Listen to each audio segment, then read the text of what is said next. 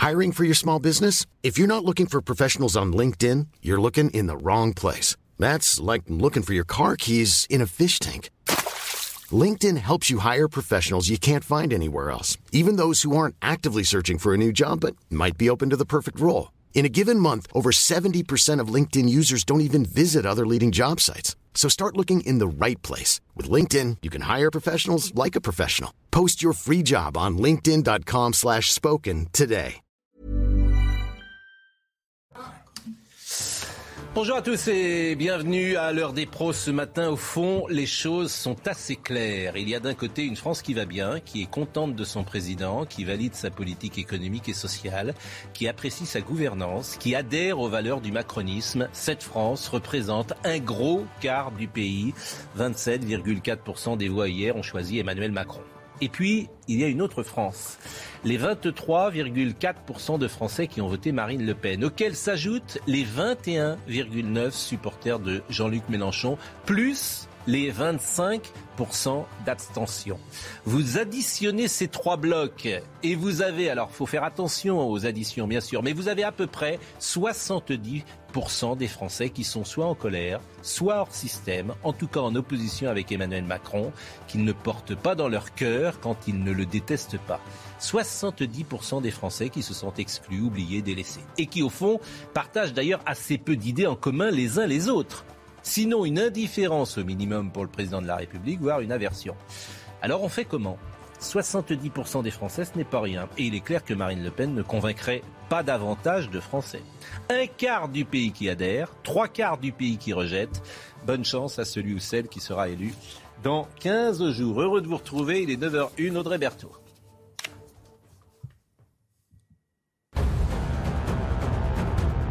Kiev se prépare à une offensive russe massive euh, dans l'Est après avoir revu ses plans à la baisse et retiré ses troupes de la région de Kiev et du nord de l'Ukraine. La Russie a fait de la conquête totale du Donbass sa cible prioritaire. Une partie du territoire est contrôlée depuis 2014 par des séparatistes pro-russes. Et l'armée israélienne à l'offensive en Cisjordanie à la suite de deux attaques meurtrières perpétrées en deux semaines à Tel Aviv par des Palestiniens originaires de la région de Jenin. Des soldats israéliens ont conduit hier une série d'opérations en Cisjordanie. Deux Palestiniennes ont perdu la vie dans des incidents différents. Enfin, Elon Musk, patron de Tesla et SpaceX, renonce à rejoindre le conseil d'administration de Twitter. C'est ce qu'a annoncé le directeur général du réseau social après une semaine de péripéties entre le milliardaire et la plateforme. On doit avoir euh, Jordan Bardella qui doit arriver d'une seconde à l'autre sur ce plateau. Et avec lui, évidemment, on va pouvoir commenter euh, ce qui s'est passé euh, hier. Mais Carl Olive, qui est un soutien d'Emmanuel Macron, il y a deux manières de voir les élections d'hier. D'abord, de souligner que le score d'Emmanuel Macron est bon et même très bon. Et, effectivement, j'avais entendu des éditorialistes depuis huit jours expliquer que le président était détesté, qu'il était rejeté, que personne n'en voulait, etc. Manifestement, ce n'est pas le cas de cette France-là. Bon, ça n'est pas le cas. Il fait 28%, c'est très haut, surtout pour une réélection, c'est 4 points de plus que la dernière fois. Il n'y a pas de souci. Bon, bon. mais il n'empêche, une fois qu'on a dit cela, en plus, on avait dit qu'il ne faisait pas campagne, manifestement, ça n'a pas forcément joué euh, auprès de l'électorat. Mais une fois qu'on a dit cela, bon, euh, ce que je dis là, comment vous faites avec euh, autant de mécontents, voire de colère, voire de détestation, parce que ça, ça existe, sur le plan social. C'est-à-dire comment vous faites pour gouverner, en fait? D'abord, vous l'avez dit, Pascal, le discours que vous tenez là, on aurait pu le tenir en 2017 comme on aurait pu le tenir en 2012. Je, veux juste vous dire que la météo, elle est la même pour, euh, pour l'ensemble. Vous venez du sport, le terrain, il est le même pour, euh, pour, toutes, les, pour toutes les équipes. Je ne suis pas sûr que la colère sociale était aussi importante en Alors, 2012 qu'elle ne l'est aujourd'hui auprès de certains. Et c'est bien ce, euh, D'abord, vous avez ce qui préoccupe. Et d'ailleurs, où va-t-il aujourd'hui, Emmanuel Macron?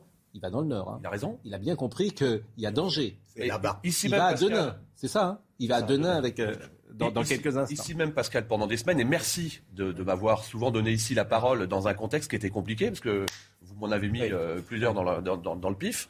Euh, on, se plaignait que le président ne fasse pas suffisamment de terrain. On on va pas se plaindre aujourd'hui qu'il aille sur le terrain en long, en large, en travers. J'entends bien, mais, comment convaincre ceux, comment convaincre ceux qui le détestent D'abord, parce que la France, c'est clair cette photo. Il y a 28% des gens, alors ils sont très bien, ils le trouvent parfait. oui, mais comment convaincre ces Français qui ne l'aiment pas ou qui le détestent ou qui n'adhèrent pas, etc. Comment vous faites? D'abord, vous l'avez dit, euh, en cinq ans, malgré un quinquennat qui a été, qui a été autre, ô, combien euh, compliqué. La crise des Gilets jaunes, la pandémie, euh, le conflit. la crise des Gilets jaunes, on pourrait dire que c'est aussi de sa responsabilité. C'est là je vais revenir. Je vais revenir. Où on a un taux de chômage au plus bas historique, où on a une croissance exceptionnelle, où on a le, quoi qu'il en coûte qui a permis de sauver à la fois des vies et toutes, toutes les petites et moyennes et grandes entreprises. Et à côté de ça, il fait quasiment 4 points de plus qu'en 2017. Euh, Alors moi je veux bien qu'il soit détesté. Je pense que les Français n'ont pas de merde dans les yeux et que effectivement il y a une réponse aujourd'hui qui a été donnée. Elle n'est pas, et j'entends ce que vous dites, et vous avez raison, il faut que le président continue à aller sentir le cul des vaches, continue à aller voir les Français, continue à prendre des bourre-pifs comme il l'a fait pendant le grand débat. Et ça, c'est évidemment ce qu'on va attendre pour le prochain euh, quinquennat. Enfin, de grâce, euh, voyons de quoi, on parle. Je vois les quartiers populaires. En Vallée de Seine, l'ensemble des quartiers euh, populaires ont donné leur voix euh, à M. Euh, Mélenchon. pourquoi? Bah, on, a eu, on a eu pendant, pendant des semaines et des semaines M. Zemmour qui nous parlait du ministère de la Remigration, qui nous parlait qu'il ne fallait pas mm. donner des prénoms Youssef, Rachida mm. aux enfants de Français. Bah, la réponse des quartiers, elle était simple. On ne veut pas de Zemmour, on ne veut pas de Le Pen, et on souhaite avoir. Je vous coupe. Je vous coupe parce que Jordan Bardella est en train d'arriver. Bonjour, Monsieur Bardella. Euh, bah oui, vous êtes en retard. souvent quand je viens chez vous. Je suis désolé, c'est pas contre vous, mais. mais, bah oui, non, je, je, je, sais, moi, je suis pas paranoïaque, je pense pas. Et donc, je pense que ça va être compliqué, Pascal Pro. Bonjour, monsieur. Bonjour. Ah, vous connaissez Carl Olive? hein Ça va être non, non. Ça, ça, va être euh, ça va être compliqué. Euh, aujourd'hui, de faire croire qu'il s'était rien passé, d'entendre Madame Le Pen de parler euh, un aller sans retour pour celles et ceux qui quitteraient mm. euh, le mouvement type les soutiens de Monsieur Zemmour et qui à 20h02 reviennent, reviennent gentiment au bercail. Bon, on va parler ce que nous disions à l'instant, c'est qu'effectivement, Emmanuel Macron a fait un bon score hier soir. Vous avez écouté? Bon, Il a fait sans doute un bon score hier soir, un score qui est au-dessus même de ce qu'imaginaient les éditorialistes, puisque tous euh, ces derniers jours, euh, certains même imaginaient qu'il soit... Cette sincérité, cette sincérité Pascal bah, euh, Franchement, je vais dire. Et Dieu sait si vous lui avez mis dans la, dans la figure. je mets, je mets dans la figure, je mets dans la figure de personne. Je, comment dire J'essaye d'expliquer et de comprendre et de voir comment ça peut se passer. Bon, euh, la colère sociale, elle existe fortement. Donc vous avez aujourd'hui un président qui fait effectivement 27, mais vous avez 70% des gens qui sont contre lui. Ouais. Bon, comment vous faites? Et dans ces 70%, euh, les gens qui euh, sont contre Emmanuel Macron, ils ne sont pas évidemment d'accord entre eux. C'est-à-dire que vous, euh, avec la France insoumise, vous n'avez rien de commun. Avec Poutou, vous n'avez rien de commun. Avec Anne Hidalgo, vous n'avez rien de commun. Mais tout ça, tous ces gens n'ont qu'un point commun, c'est d'être anti-Macron. Mais si vous étiez au pouvoir, ce serait non seulement pas mieux, mais ce serait peut-être pire. Qu'est-ce que vous en savez? On n'a pas essayé, on va essayer dans quelques jours et puis on verra dans cinq ans, on fera le bilan. Je, suis d'accord avec vous. Euh, comment vous faites, fait, dans ce pays Comment vous faites dans ce pays euh, Parce que Valérie Pécresse aussi est, très bas et en fait, elle était à la tête d'une équation impossible hmm. où en fait la moitié des gens qui étaient autour de Valérie Pécresse pensent comme nous et l'autre moitié pense comme Emmanuel Macron. Donc en fait, une grande partie des, électeurs de Valérie Pécresse ont voté utile directement et ont voté pour le président de la République. Donc en fait, ça, ça, confirme, je pense, cette, cette recomposition de la vie politique dont on a parlé entre les, patriotes, les nationaux et euh, euh, les, mondialistes. C'est vrai qu'il y a un troisième bloc avec Jean-Luc Mélenchon. Euh, je pense que les, candidats ne sont pas propriétaires de leurs électeurs et que, pour vous répondre, je pense qu'il y a beaucoup d'électeurs de Jean-Luc Mélenchon qui ne veulent pas de la retraite à 65 ans et qui voteront pas Emmanuel Macron. Oui, mais ils voteront pas Emmanuel Macron, mais ils voteront pas pour vous. Mais qu'est-ce que vous en savez? Qu'est-ce que j'en sais? Je, devine que la majorité des gens qui ont voté pour euh, Jean-Luc Mélenchon ne se retrouvent pas dans votre programme. C'est assez logique. Ah, excusez-moi, ce matin, enfin, il y a un sondage euh, hier euh, IFOP mm. sur le second tour qui teste d'ores et déjà le second tour et qui mm. met Marine Le Pen et Emmanuel Macron à quasi égalité, c'est-à-dire 51% pour le chef de l'État, 49% pour Marine Le Pen. Donc c'est bien qu'il y a des gens de droite comme de gauche qui votent pour Marine Le Pen au second tour parce qu'ils savent que cinq années supplémentaires d'Emmanuel Macron, ça va être cinq années très dures de, violence, de tension, mm. de, de saignée fiscale et puis de casse sociale derrière.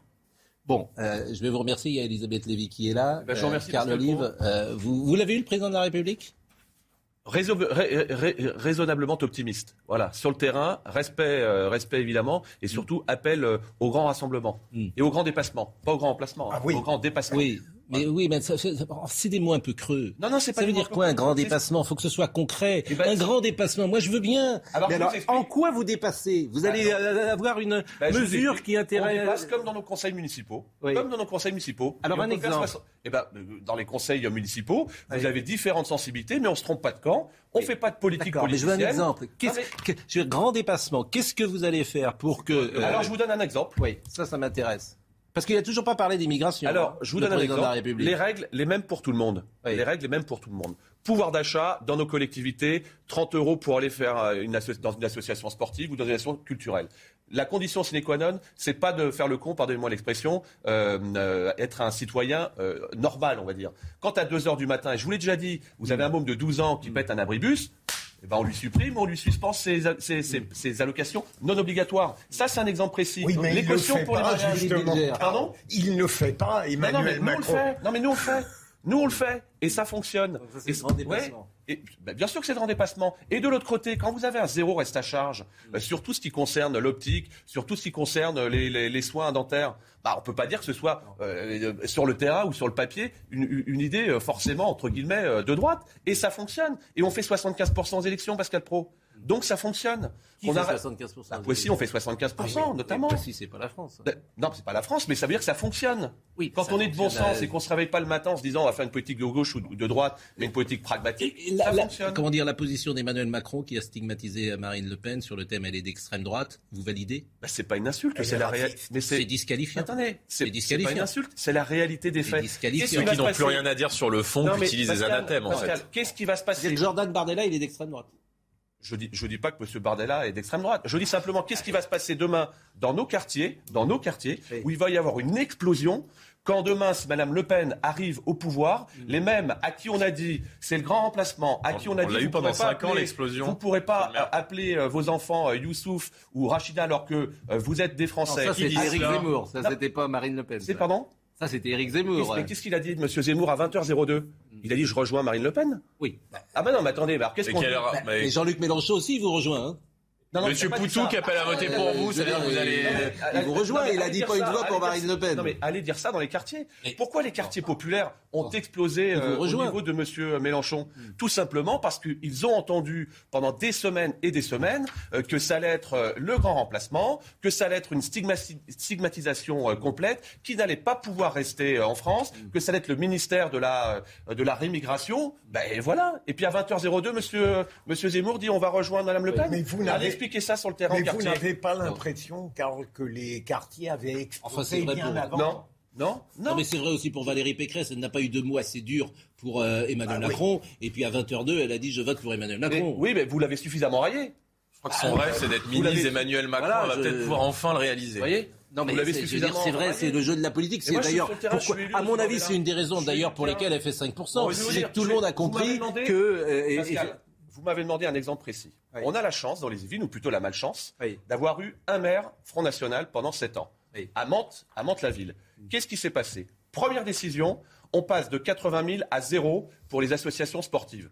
Il y avait trop de Noirs, il y avait trop d'Arabes. Zéro. Oh non mais je vous le dis, c'est la réalité. Vérifiez les chiffres. N'importe Non non non non. Monsieur Bardella, faites vérifier tout de suite. Faites vérifier tout de suite. Non mais en fait, moi ce qui, en fait, ce qui m'étonne, je, vais vous dire, en fait, il vous répond parce que vous avez beaucoup parlé, Carl. Et après, euh, ce qui m'étonne vraiment, c'est la très grande fébrilité de la majorité présidentielle. C'est-à-dire qu'en fait, ils n'ont pas fait campagne de la campagne. Mais c'est la réalité, ce que tout le mois. C'est-à-dire qu'Emmanuel Macron s'est annoncé très tard, il a refusé débat, et là, on sent que depuis hier, c'est les insultes, les anathèmes. Vous me reprochez des choses que je ne suis pas comptable d'Éric Zemmour, je suis pas son avocat, je suis pas son porte-parole. Éric Zemmour n'est plus au second tour. Bon, vous avez Marine Le Pen au second tour. Donc, je pense qu'il y a une très grande fébrilité. Et je vais vous dire, nous, on va pas passer la campagne dans les anathèmes. On veut qu'il y ait un débat serein sur ce nouveau clivage. Et on va expliquer aux Français ce qu'on leur propose pour leur pouvoir d'achat, pour doubler les aides aux familles monoparentales, pour arrêter l'immigration, pour faire en sorte qu'il n'y ait pas de nouvelle crise des gilets jaunes que vous avez vous-même suscité. Parce que le chaos, on l'a eu pendant cinq ans. Hein. Les gilets jaunes, c'est vous. Euh, les mobilisations contre la réforme des retraites qui ont tout cassé dans Paris avec euh, l'impunité pour les antifas, les milieux ultra-gauche, c'est vous. Euh, les quartiers qui, sont à feu et à sang, où tous les jours il y a des policiers qui sont pris à partie, c'est vous, c'est votre bilan. les attaques terroristes, Samuel Paty, c'est vous, c'est votre bilan. Donc, oui, mais on va pouvoir en parler sereinement, calmement, sans anathème. Je veux dire, Jordan Bordella, c'est là que moi je partage pas votre avis. La vérité, c'est que nos sociétés médiatiques, et même nous, il faut un moment qu'on puisse réfléchir, c'est-à-dire que nous donnons une image de la réalité qui n'est pas exact. C'est-à-dire que les réseaux sociaux Et parfois, les chaînes info, et là je pense que c'est une réalité, témoignent d'une réalité qui existe, bien sûr qu'elle existe, les gilets jaunes, ça a existé, mais donnent une importance à ces minorités actives qui est sans rapport avec la vie réelle du pays. Venez sur le terrain. Je peux, peux pas vous dire autre chose parce que euh, c'est un constat. C'est vrai pour les réseaux sociaux. Les réseaux sociaux, par exemple, euh, on en parlera avec Gauthier Lebret. Euh, les, les, électeurs d'Éric Zemmour sont tombés de l'arbre. Ah C'est-à-dire qu'ils étaient persuadés qu'ils seraient à 20. Pourquoi? Parce qu'ils sont sur les réseaux sociaux, ils sont persuadés que tout le monde pense comme eux. Et à l'arrivée, à l'arrivée, ils font 7. mais c'est vrai aussi pour toutes ces colères. C'est-à-dire quand vous dites le bilan, c'est vrai. C'est vrai que ce sont des, comment dire, des poches. Pas dire que les Gilets jaunes, c'est un, épiphénomène. Que, parce que derrière, bah, vous, une minorité de Français au regard de 67 millions d'habitants. Mais, mais, comment, comment, nos sociétés, comment nos sociétés vont gérer les minorités actives qui ont bien compris le système, c'est-à-dire que pour se faire entendre, tu hurles, tu casses, tu cries. Et à ce moment-là, il y a une représentation euh, médiatique. C'est des vrais euh, sujets euh, d'information dont on va parler dans une seconde. Il est 9h15. Merci Pascal Pro. Eh ben, non, vraiment. Vous allez peut-être être ministre parce que vous, alors vous vous êtes donné quand même. Hein, même si votre truc à Poissy là, c'était pas terrible. Franchement, ah, ça ne l'a pas. Mais finalement, c'est formidable. Mais écoutez, vous avez vous avez fait une campagne où les questions étaient écrites avant. Franchement. Comment? Votre chemin de fer, votre conducteur, il n'est pas fait? alors, je peux vous dire. La majorité, il y en a qui m'ont dit que c'était que ça Potemkin. Ah, on, a le droit, on a le droit d'essayer d'être un tout petit peu professionnel. Vous savez Je suis d'accord avec vous. Donc là, vous allez peut-être être ministre s'il est élu, bien sûr. Exactement. Ah, là, on va sur le terrain, vous voyez Parce que c'est pas fait. À 51-49. dans les quartiers, vous voyez. Jamais Marine Le Pen n'a été aussi proche. Vous voyez que c'est pas une minorité. Je vais dans les quartiers. Comment Vous voyez que cette colère, c'est pas une minorité. C'est le ras-le-bol d'Emmanuel Macron, le, rejet. Et... Ah bah bien sûr. Il s'exprime quand même. Je me demande comment, avec tout ça, je me demande comment il a fait plus 4 points. Allez, 21h15. 21h15. Il faut que je me remette. On est le matin Oui, on est le matin. Parce que je suis resté dans ma chambre longtemps. Je n'avais pas vu qu'il y avait de la, lumière. Les auditeurs ont la parole. Merci, euh, cher Carl Olive. Audrey Berthaud. Le chancelier autrichien sera le premier dirigeant européen à se rendre à Moscou. Il doit rencontrer aujourd'hui Vladimir Poutine.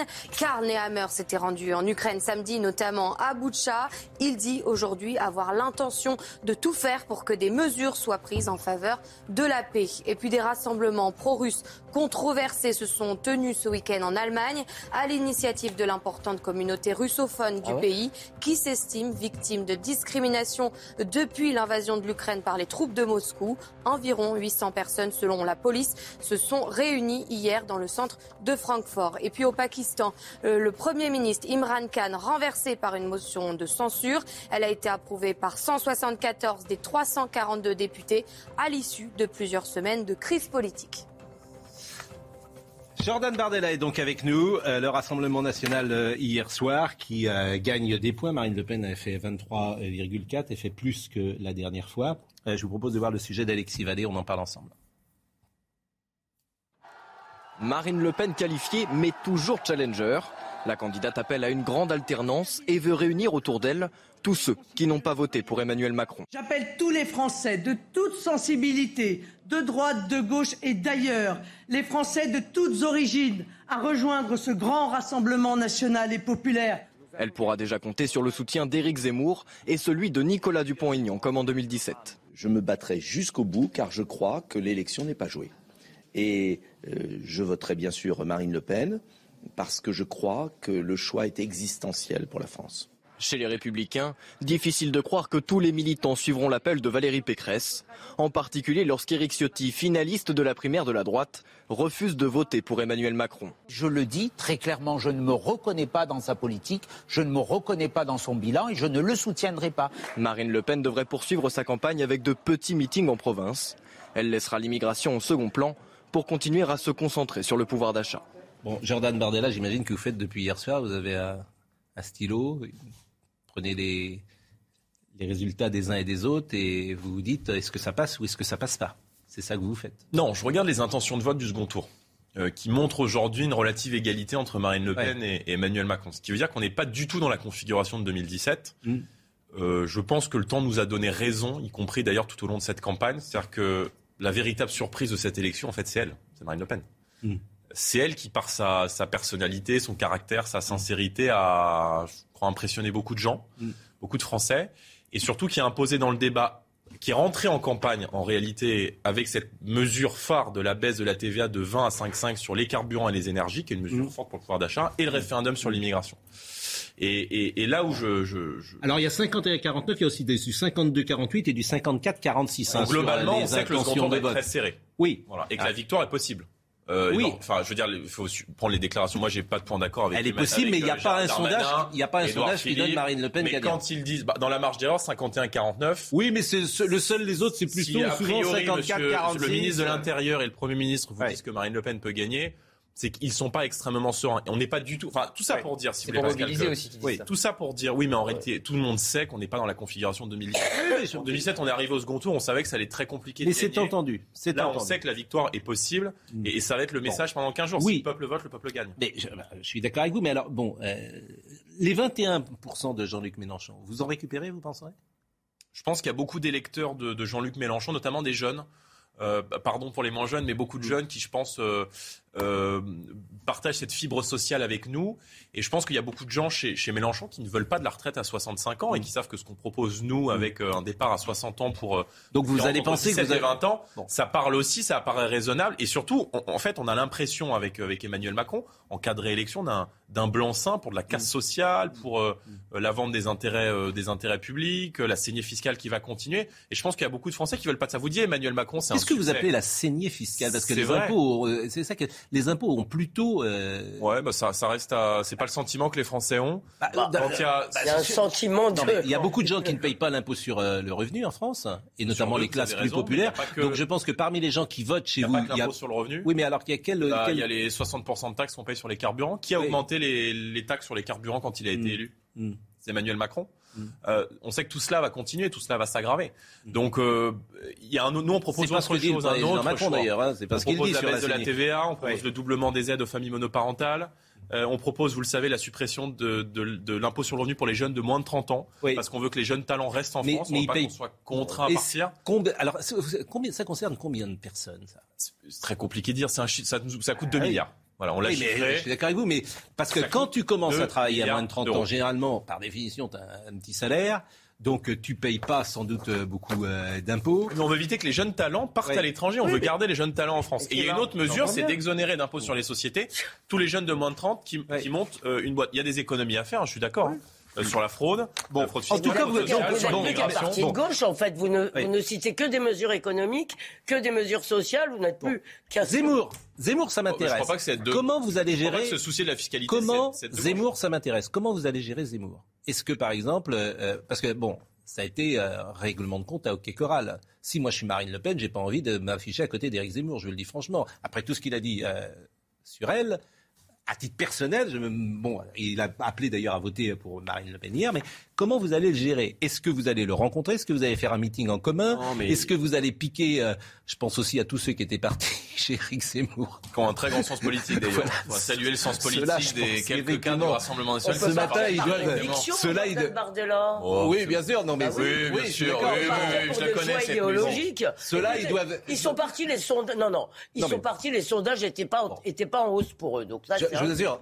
Je pense les connaître mieux que vous. Ça fait, ça fait, si vous me le permettez, euh, je, pense que c'est un peu le sens politique qui indique la falaise. Il, y en, a, ça fait 30 ans qu'ils sont avec Marine Le Pen. Elle a jamais été aussi près de gagner. Elle a peut-être gagné d'ailleurs et ils s'en vont un mois avant. Donc effectivement. En pensant qu'on était mort. Et d'ailleurs, je vais vous dire, je pense que La République en marche à l'automne a fait la même erreur euh, que, que, beaucoup d'observateurs. Et comment vous gérez Zemmour? C'était de penser que Zemmour nous avait tués. Oui. Euh, comment on va gérer Mais oui. si vous voulez, enfin, le second tour, le, second tour, c'est la rencontre entre un homme ou une femme et le peuple français. Je pense que mm. toute autre alliance, truc de boutique, tout ça, je pense que ça n'intéresse pas les gens. Je pense qu'il y a beaucoup d'électeurs d'Éric Zemmour qui sont mm. évidemment des patriotes sincères et qui vont se reporter dans leur immense majorité sur Nous sommes d'accord, mais lui perso, est-ce qu'il va être dans l'équipe mais, non, mais il sera pas dans l'équipe d'ailleurs parce que euh, c'est pas une, union, c'est pas une union entre Éric Zemmour et Marine Le Pen. Mais je vous pose la question. Euh, ça, va être ça va être une, ouverture. Mais euh, Dupont-Aignan, il y a cinq ans, euh, Marine Le Pen était venue euh, à l'estrade pour expliquer que ce serait son Premier ministre. Oui, Ma question, elle n'est pas complètement sotte. Votre question n'est pas, n'est, pas donc je il me sera pas là. de la qualifier comme telle. Mais euh, euh, Éric Zemmour a fait, comme Nicolas Dupont-Aignan d'ailleurs, Ouais. le, le choix d'appeler à voter pour nous. et Je les en remercie. Mais je dirais qu'il y a une cohérence aussi idéologique à rejeter Emmanuel Macron et donc à soutenir la personne qui est en face. Mais si vous voulez, on veut, on veut pas nous s'enfermer non plus dans ce qu'on a toujours dénoncé, c'est-à-dire l'union des droites, etc. Évidemment que euh, ce que je veux vous dire, c'est qu'on changera pas notre projet présidentiel pendant l'entre-deux tours. On va pas marchander. On ne changera pas notre projet. Et on vous n'avez pas envie de vous afficher avec lui. Il n'y aura pas de. Non, il n'y aura pas de meeting commun, Il n'y aura pas de rencontre commun. pas de meeting commun. on va marquer une pause. Il n'y a pas de rencontre. Euh, ça n'est pas prévu. Marine Le Pen, elle va continuer sa campagne et elle va parler à tous les Français, de droite comme de gauche. Ça, c'est clair. On va marquer une pause. Gauthier Lebret, euh, hier soir, il était avec euh, les supporters de Éric Zemmour. Et on marque une pause et on revient dans une seconde. Il est 9h24. À tout de suite. Rendez-vous avec Jean-Marc Morandini dans Morandini Live du lundi au vendredi de 10h30 à midi. Le débat de la présidentielle aura lieu le 20 avril. Qui animera ce débat? Euh, Jordan Bardella, dans une seconde, va nous donner les deux noms. Mais non. c'est Audrey Berthaud pour le moment. Kiev se prépare à une offensive russe massive dans l'Est. Après avoir revu ses plans à la baisse et retiré ses troupes de la région de Kiev et du nord de l'Ukraine, la Russie a fait de la conquête totale du Donbass sa cible prioritaire. Et puis à partir d'aujourd'hui, les premiers passeports transgenres entrent en vigueur aux États-Unis. Désormais, toute personne pourra cocher la case X en plus du masculin et du féminin. De son côté, la Maison-Blanche va faciliter les démarches administratives des personnes transgenres. Enfin, du football opposé à Montpellier, l'Olympique de Marseille a bouclé hier soir un septième succès d'affilée, toutes compétitions confondues. Score final 2-0. Les Phocéens, deuxième, reprennent trois points d'avance sur Rennes. On va être dans une seconde avec Franck Louvrier que je salue à, à la boule. J'imagine qu'il a la gueule de bois. Ou, euh, bonjour euh, Franck Louvrier. Ah ben oui, vous êtes tout en. Vous avez mis une cravate noire, effectivement, cette circonstance. Et euh, euh, c'est l'enterrement peut-être des républicains euh, que vous célébrez, si j'ose dire. Hum, Jordan Bardella est avec nous. Alors juste avant d'être avec Franck Louvrier, vous vouliez poser une question, Gauthier. Oui, est-ce qu'il pourrait y avoir des alliances entre Reconquête et le Rassemblement national aux législatives? Par exemple, Marion Maréchal a appelé ce matin Marine Le Pen à tendre la main. Est-ce que, par exemple, si Marion Maréchal est candidate Reconquête, il y aura un candidat Rassemblement Mais- national face mais à elle? non, oui, enfin, il- le Rassemblement national sera présent aux élections législatives dans toutes les circonscriptions parce que l'objectif est d'avoir une majorité présidentielle. Donc, je, veux dire, il faut, je pense qu'il va falloir sortir de tous ces trucs de boutique de second tour parce que ça intéresse pas du tout les gens. Là, il y a deux choix de société qui vont avec deux choix de personnalités très différents. Donc, il faut s'extraire un peu de la campagne Donc, électorale. il y aura un candidat RN face à Euh, Marion Maréchal si elle est candidate Reconquête. Mais pour l'instant, je, je n'ai pas entendu Marion Maréchal se déclarer candidate élections. Mais oui, il y aura des candidats mais partout. une majorité, ça Il y aura pas- peut- il y aura peut-être des gens du. Rassemblement national. Non, il n'y a pas d'alliance de parti. Il y aura peut-être des gens d'ailleurs au RN qui, qui seront soutenus par le RN au législatif qui viendront de l'extérieur. Une majorité, ça peut être une coalition. Peut-être que, peut-être qu'il faut justement Mais finir nous, avec le gouvernement d'un seul parti et d'une seule Mais je personne. suis d'accord. Et c'est la raison pour laquelle on a dit c'est pas le RN qui arrive au pouvoir, ça sera un gouvernement d'union nationale. Donc, mais, mais, mais calme. Chaque chose en son temps. Je suis d'accord D'abord, on discute comme, du euh, projet, on choisit le président de la République, et le- le pré- la présidente choisit un premier ministre qui compose le gouvernement, et ensuite on prépare la majorité présidentielle entre le mois de mai et le mois de juin. Mais euh, euh, faisons étape par étape, calmement, euh, sereinement. Et là, pour, la pour, le coup, c'est le choix quasiment du que vous avez une réserve de voix. On se pose des questions sur Reconquête et dit est-ce que. Mais vous avez raison. Bah, voilà, c'est Mais. Euh, le, temps de. Euh, Franck Louvrier viendra. Franck Louvrier, quelle catastrophe. Ce grand. Ce grand euh, je veux dire, j'ai entendu ce matin, c'est vous dire quand même historiquement, le parti que vous représentez n'avait pas connu une telle défaite depuis 1947. Depuis 1947. C'est-à-dire, ça fait, euh, vous qui êtes rapide, ça fait plus que ça. Oui. 55. Non, ça fait plus de 55 ans, 47. 65. Donc euh, ça fait 75 ans quasiment. Bon, alors, euh, est-ce que c'est un problème de ligne politique? Est-ce que c'est un problème d'incarnation? Sans doute les deux. Qu'est-ce que vous allez faire? Euh, est-ce que les républicains, c'est terminé? Bonjour. Vous avez le droit de répondre à mes questions, hein, ou je peux faire... euh, Ah, bah, vous voyez, vous n'avez même plus le son, hein, manifestement, me dit euh, Marine Lançon. Marine, euh, on vous entend pas. Quel symbole On va régler. On va, bon, on, on- on va. Alors, écoutons Xavier Bertrand ce matin qui était euh, sur une radio. euh, je ne sais pas où il était d'ailleurs sur euh, sur RTL. Il était sur RTL et euh, l'avenir des Républicains. On a besoin de reconstruire. Vous savez, quand vous dites le parti qui est mort aujourd'hui, on doit avoir dix candidats, dix partis politiques qui vont se réunir pour analyser l'échec. Pour analyser l'échec. Notre famille politique doit forcément se reconstruire. On le voit bien notamment dans, dans les votes. On a aujourd'hui un électorat populaire qui qui pouvait trouver dans le projet de Valérie Pécresse les vraies réponses, mais nous n'avons pas été entendus. Et puis nous avons aussi aujourd'hui, on le voit bien électoralement, de France, un pays très morcelé, et il faut les rassembler.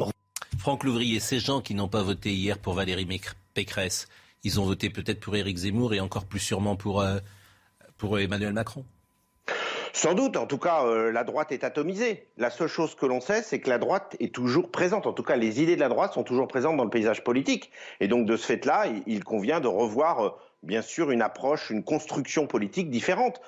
C'est pas parce que les idées sont mal représentées ou peu représentées qu'elles n'existent pas. Donc, c'est ça l'enjeu, je pense, euh, à la fois des 15 jours entre le premier et le deuxième tour, et puis, bien sûr, derrière l'enjeu des législatives.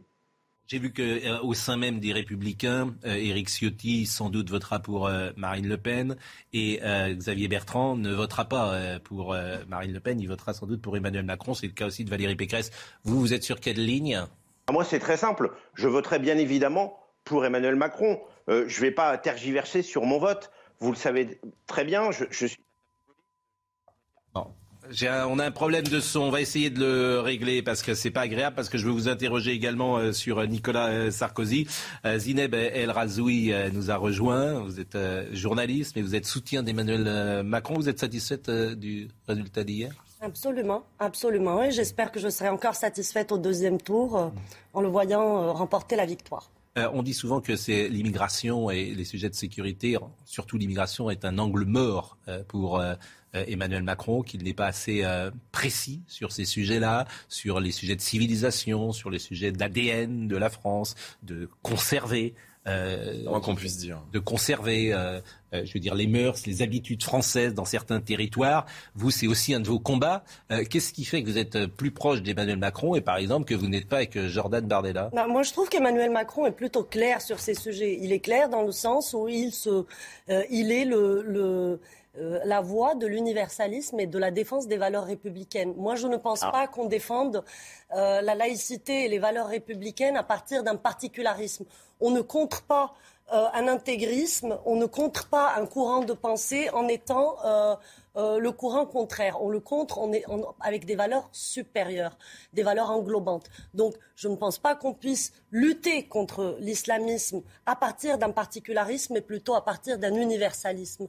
Et je pense donc qu'Emmanuel Macron est plutôt clair sur le sujet et, euh, et autant que, que, sa concurrente, Madame Le Pen, est très claire aussi, puisque euh, elle, elle se dit aussi contre ces sujets. C'est d'ailleurs sur ça qu'elle fait euh, euh, que sa famille politique, devrais-je dire, sa dynastie politique, fait tout son beurre depuis des décennies. moi, en tout cas, ce n'est pas la vision que je partage. Quand on me propose, vous voyez, de retourner aux valeurs judéo-chrétiennes de la France, moi, je ne peux pas y retourner, je n'en suis jamais venue.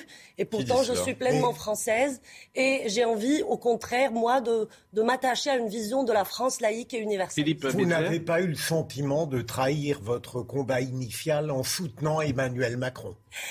Mais euh, moi, je pense que. Auquel euh, en je rends hommage. En disant ce que vous euh, dites. Votre combat initial. Ah, la phrase était. Philippe, en disant ce que vous dites, vous dites en substance la même chose que les islamistes. C'est-à-dire que vous dites que l'extrême droite a le monopole de la lutte contre l'islamisme.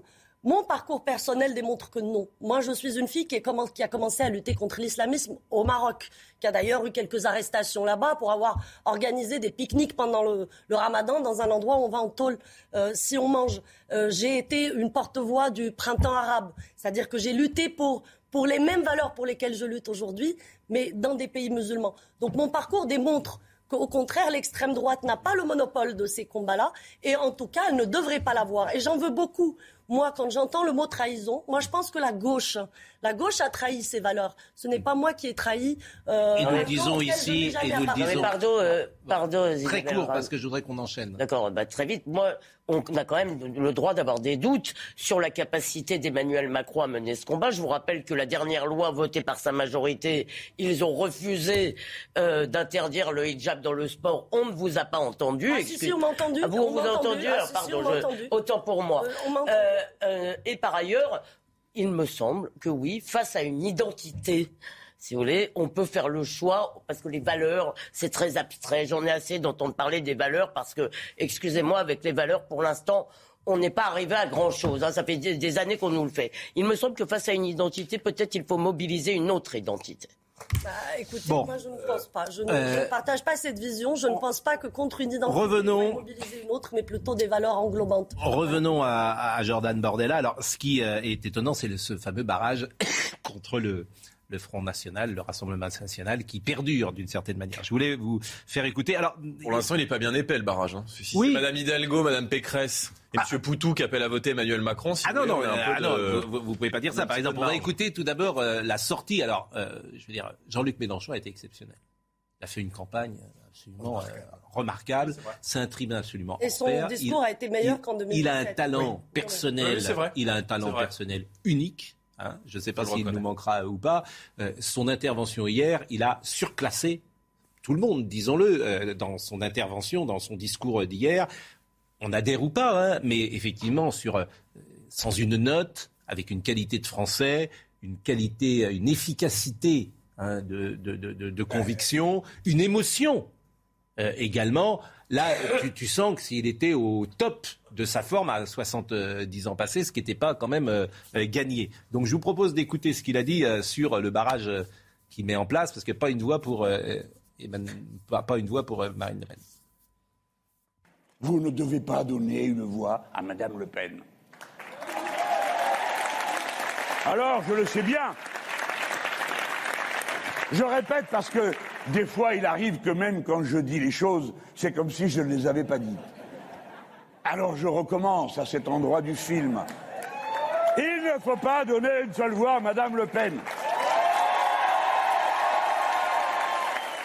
Il ne faut pas donner une seule voix à Madame Le Pen. Il ne faut pas donner une seule voix à Madame Le Pen. Voilà, je crois que le message pour cette partie a été entendu. Il fait 21% euh, en France. Mais j'ai regardé euh, les villes, et d'ailleurs, euh, on va être tout à l'heure avec Arthur Muriot qui va nous donner le poids dans les villes de France. C'est quand même fascinant. À Marseille, Jean-Luc Mélenchon, numéro 1, 31%. À Marseille devant Emmanuel Macron qui ne fait que 22% à Marseille. À Lyon, 31%. Euh, Jean-Luc Mélenchon, 31% à Lyon. À Bordeaux, 29%. Il est euh, derrière euh, Emmanuel Macron qui fait 33%. À Nantes, à Nantes, Jean-Luc Mélenchon fait 33%. Emmanuel Macron fait 29. Alors Arthur Muriot, juste les grandes villes, ça m'intéressait de savoir ce que faisait le Rassemblement national et ce qu'avait fait euh, évidemment Emmanuel Macron dans, ces grandes villes. À Paris, je termine juste à Paris. Vous savez combien fait Anne Hidalgo à Paris? 2,17. Moins que nous. 2,18. Il, fallait quand même le faire. Hein. la maire de Paris, la maire de Paris à Paris fait 2,18. Mais évidemment, elle Ceci expliquant cela d'ailleurs. Elle démissionnera pas, ça, je n'y a aucun souci. 2-18. Mais si je suis dans la majorité euh, de Paris, je lui dis, mais allez, euh, voilà. 2-18 euh, Mais tu, tu, bon. Mais Pascal, Arthur, pas cité Arthur, les Arthur, pour Arthur. Jean-Luc Mélenchon. Bah non, parce que j'ai les grandes villes. C'est intéressant aussi. Hein. Arthur Muriot, dites-nous les grandes villes, même si j'en ai dit pas mal.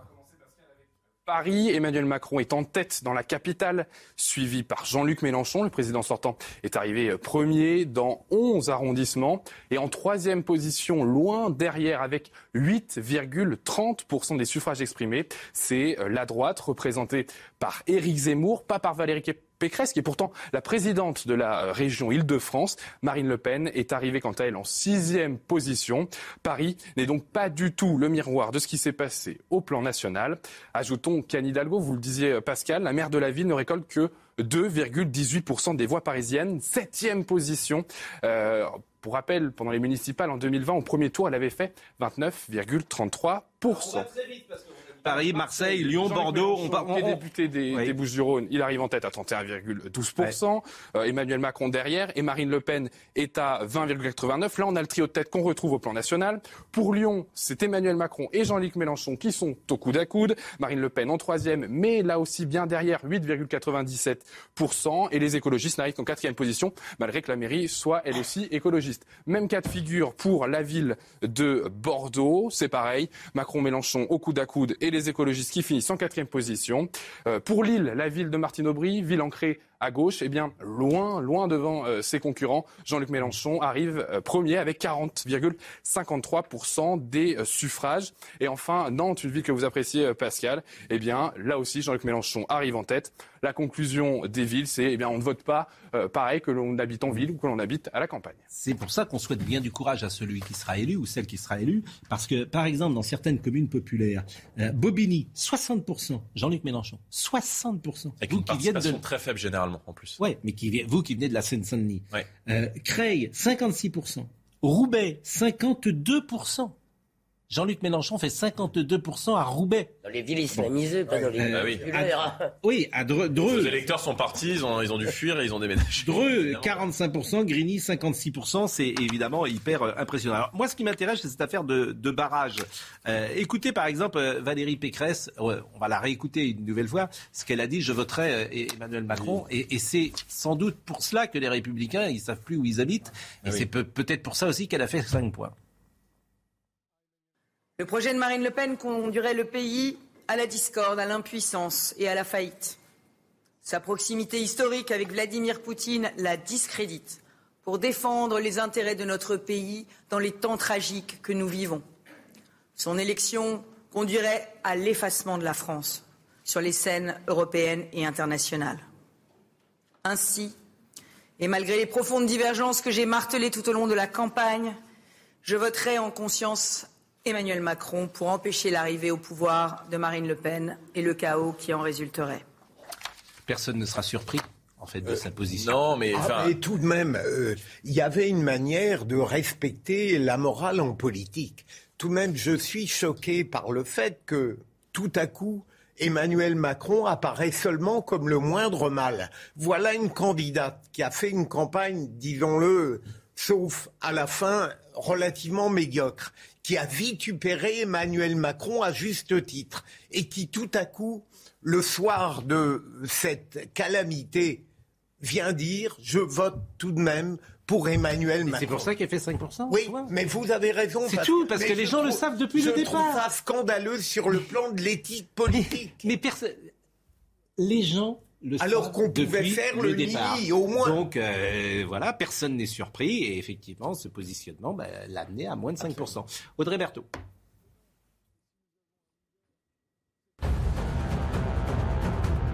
L'Union européenne doit décider dans la journée de nouvelles sanctions contre la Russie. Les ministres des Affaires étrangères se réunissent aujourd'hui à Luxembourg pour discuter d'un sixième paquet de sanctions. Mais les 27 apparaissent divisés sur la question des achats de pétrole et de gaz à Moscou. Puis l'armée israélienne à l'offensive en Cisjordanie à la suite de deux attaques meurtrières perpétrées en deux semaines à Tel Aviv par des Palestiniens originaires de la région de Jénine. Des soldats israéliens ont conduit hier une série d'opérations. Palestiniennes ont perdu la vie dans des incidents différents.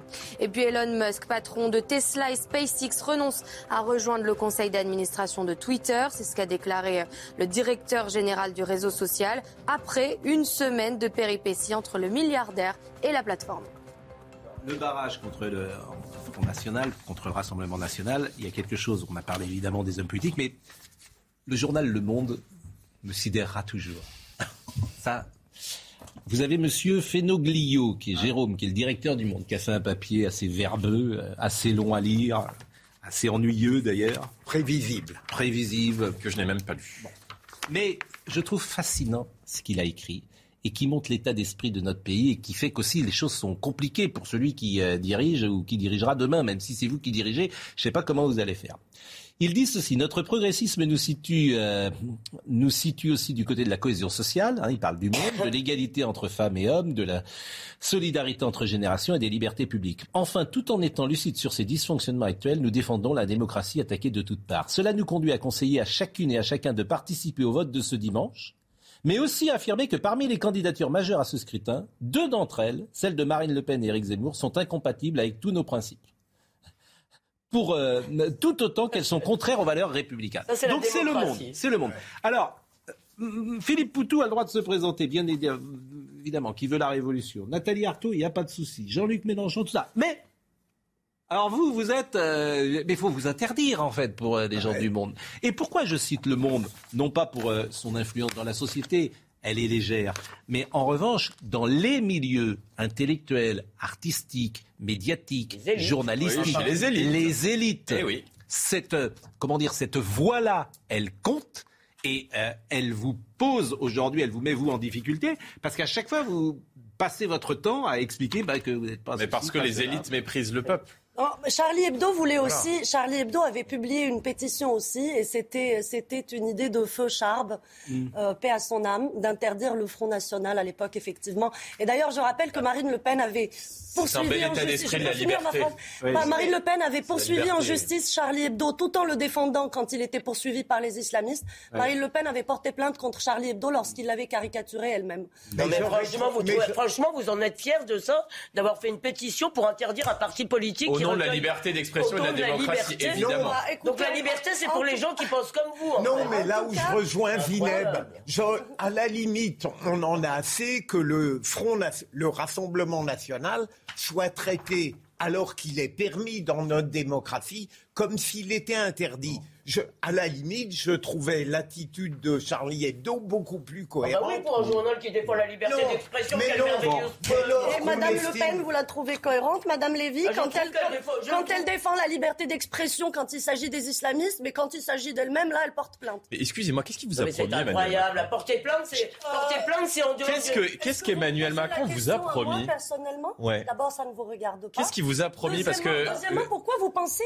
qu'une femme comme moi ne puisse pas avoir son libre arbitre et défendre avec la même conviction que vous, euh, Monsieur Bah, Bardella, je- un candidat auquel elle croit Comment vous pouvez vous, vous permettre de me poser une... Qu'est-ce que vous, sou- vous sous-entendez? Bah, Que je, suis je me demande, je, Pour bah, qui vous je- prenez je me demande ce que vous a Bon, promis Emmanuel d'abord, Macron ça parce ne que vous regarde vous pas. avez Moi, un. je ne vous je demande pas vous ce que répondre. vous, vous a promis, madame. Je suis obligé de vous, je suis répondre. obligé de vous interrompre parce que Rachida Dati est en train d'arriver au bureau politique. Ah, elle vient de rentrer au bureau politique et on va être euh, bon. C'est vrai que la, non, mais juste, je peux répondre la formule n'est pas très heureuse pour. euh, Qu'est-ce moi, qu'il vous a je- je promis? parce que moi j'ai j'ai beaucoup de respect pour le, pour le pour votre parcours. Je vous ai beaucoup suivi et j'ai beaucoup suivi vos interventions. Je vous ai beaucoup lu et j'ai été Sauf extrêmement étonné comme vous. beaucoup de gens de vous voir soutenir un candidat qui défend le burkini, qui défend le Monsieur- port du monsieur voile, qui refuse de fermer le les mosquées radicales.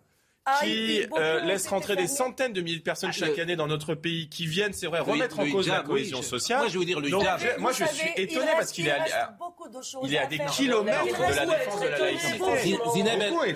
Zineb El-. Quand je dis qu'il y a un angle mort chez Emmanuel Macron, Bah oui. il y a eu, euh, il y a trois semaines, cette affaire de hijab dans le football. Moi, ce que j'attendais du, au plus haut niveau de l'État, c'est qu'on explique que le hijab, effectivement, c'est un symbole politique. Il le et que- soutient. Et les femmes n'ont pas au à mettre un lendemain- hijab lorsqu'elles jouent Au au lendemain football. de la Oui. déclaration malheureuse euh, et infondée d'ailleurs de Madame Moreno lorsqu'elle a dit qu'elle pouvait le porter. Oui. À, à laquelle je me suis opposée immédiatement. Vous avez eu une sortie de Marlène Schiappa et de Gabriel Attal, qui est quand même le porte-parole du Mais gouvernement. pourquoi c'est pas dans la loi Pour dire que ce n'est pas du tout la Mais pourquoi ce La n'est pas la majorité a loi refusé de le voter. Euh, Mais- euh, La écoutez- majorité a refusé de le mettre dans la loi. Mais c'est pas dans la loi. Écoutez, euh, écoutez. D'abord, il y a eu une loi qui a été votée sous Emmanuel Macron, qui est, qui est ce qu'on appelait au début L'interdiction du voile. Vous vous rendez compte que vous demandez à la Fédération française de football, qui a pris ses responsabilités, Moi, qui je interdit. Attendez, attendez, attendez, je Parce termine. que c'est interdit par la charte olympique. Donc, Je- je, suis pour que l'on applique les Je lois. termine. Vous, de- vous êtes au gouvernement et vous demandez aux fédérations de faire le ménage elles-mêmes à l'intérieur de leur fédération. C'est la Fédération française de football qui a pris ses responsabilités et qui a dit pas de hijab dans nos compétitions. Mais moi, j'attends ça du ministre des Sports plutôt que Madame euh, Mara Comme je Sinéanou viens de vous qui le aura euh, transigé avec ce sujet-là. le Ça s'appelle un angle mort. gouvernement a été rappelée au lendemain. D'ailleurs, Madame Moreno a dû retirer ses propos. Attendez, hein. Elle n'était pas soutenue Bon, par- Franck Louvrier. Franck Louvrier. Ce sont les faits. Franck Louvrier. Ah, vous devez partir Vous devez partir où? Bah, Je veux partir. euh, Là, je pars pas en vacances. je pars en campagne pour deux semaines. Bon, c'est crevant ou pas une Mais- campagne? Pardon? C'est c'est fatigant, c'est usant, c'est crevant? Euh, oui, c'est fatigant.